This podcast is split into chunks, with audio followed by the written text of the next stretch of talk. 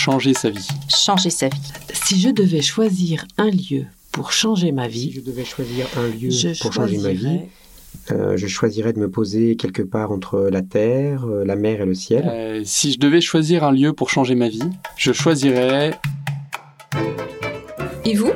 Où iriez-vous? Des lieux pour changer nos vies? C'est une série immersive qui vous propose de découvrir à chaque épisode un lieu inventif pour vivre, travailler et s'engager dans un esprit écologique. Le temps des vacances ou le temps d'une vie. Épisode 5. Visite à Thésée, un village de 45 habitants situé en Bourgogne du Sud. 70 frères vivent dans la communauté de Thésée. Frère Sébastien est originaire de La Haye, aux Pays-Bas. Il vit ici avec ses frères depuis 1981. L'impression de, notre paysage, c'est plutôt euh, les forêts, les prés, donc il y a les charolais hein, qui broutent partout. Il y a des vignes aussi. En face aussi, il y a pas mal de vignes. Pour un Néerlandais comme moi, euh, pays plat, euh, j'ai toujours vécu tout près de l'autoroute. Alors pour moi, c'est un peu le paradis. Hein. Fondée dans les années 1940 par frère Roger, la communauté a su faire évoluer ses infrastructures et les modes de vie des frères. Aujourd'hui, la communauté accueille plus de 80 000 jeunes par an. Sur le terrain, on a, on a construit donc une grande église en 1962. Euh, ensuite, il y a des bon, qui ont permis de construire euh, une sorte de camping pour les tentes. Et après, lentement, on a commencé à, à construire des dortoirs parce que les jeunes viennent aussi pendant l'hiver ou à Pâques où il y a souvent 3 000, 4 000 jeunes Français des aumôneries qui débarquent euh, pour le Toussaint. En mars 2020, les frères de Thésée ne peuvent plus organiser de rassemblements de jeunes en raison de la pandémie de coronavirus. C'est alors qu'ils décident de faire évoluer leurs pratiques en faveur de l'environnement.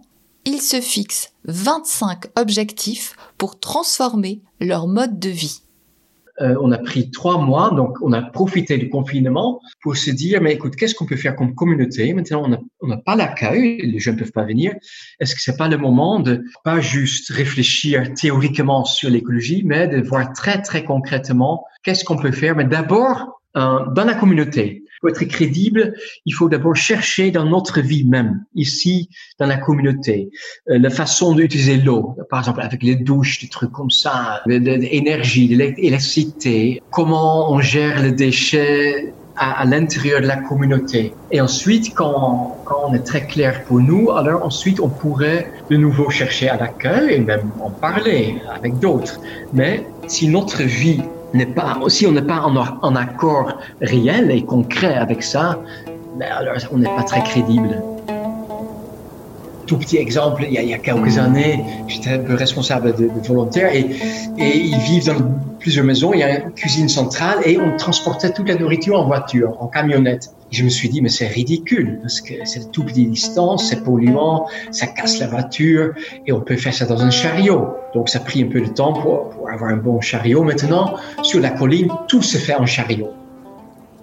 Cette conscience écologique, les jeunes qui viennent séjourner à Thésée la portent fortement auprès des frères.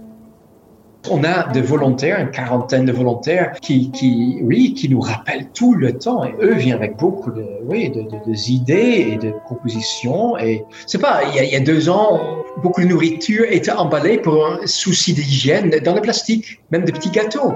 Et on se dit, mais ça va plus. Donc, il y a un frère qui a eu cette idée, mais je crois que le jeune avait déjà depuis des années, il faut sortir du plastique. Ça demande beaucoup de réflexion. C'est pas simple de sortir du plastique parce que le plastique est drôlement pratique. Hein. Quand on doit accueillir une grande, grande foule, c'est hygiénique, ça donne des portions individuelles, etc. Il y a beaucoup de, de, de, de. Mais c'est pas possible de ramasser le plastique et, le, et les océans euh, sont pleins de plastique. Ça va plus. Mais le, le jeune, nous, nous, il se gêne pas de nous euh, écrire une lettre, de nous de dire un frère, je vais parler avec vous parce que il y a des choses qui vont pas ici. Ce jeune-là, oui, ils sont vraiment très attentifs. Euh, et c'est beau à voir, hein, mais ça nous embête aussi quelque part parce que tout le temps on doit faire une gymnastique, euh, on doit réfléchir, revoir tout le temps. Chaque année, on doit revoir notre façon d'accueillir, de revoir notre façon d'acheter la nourriture.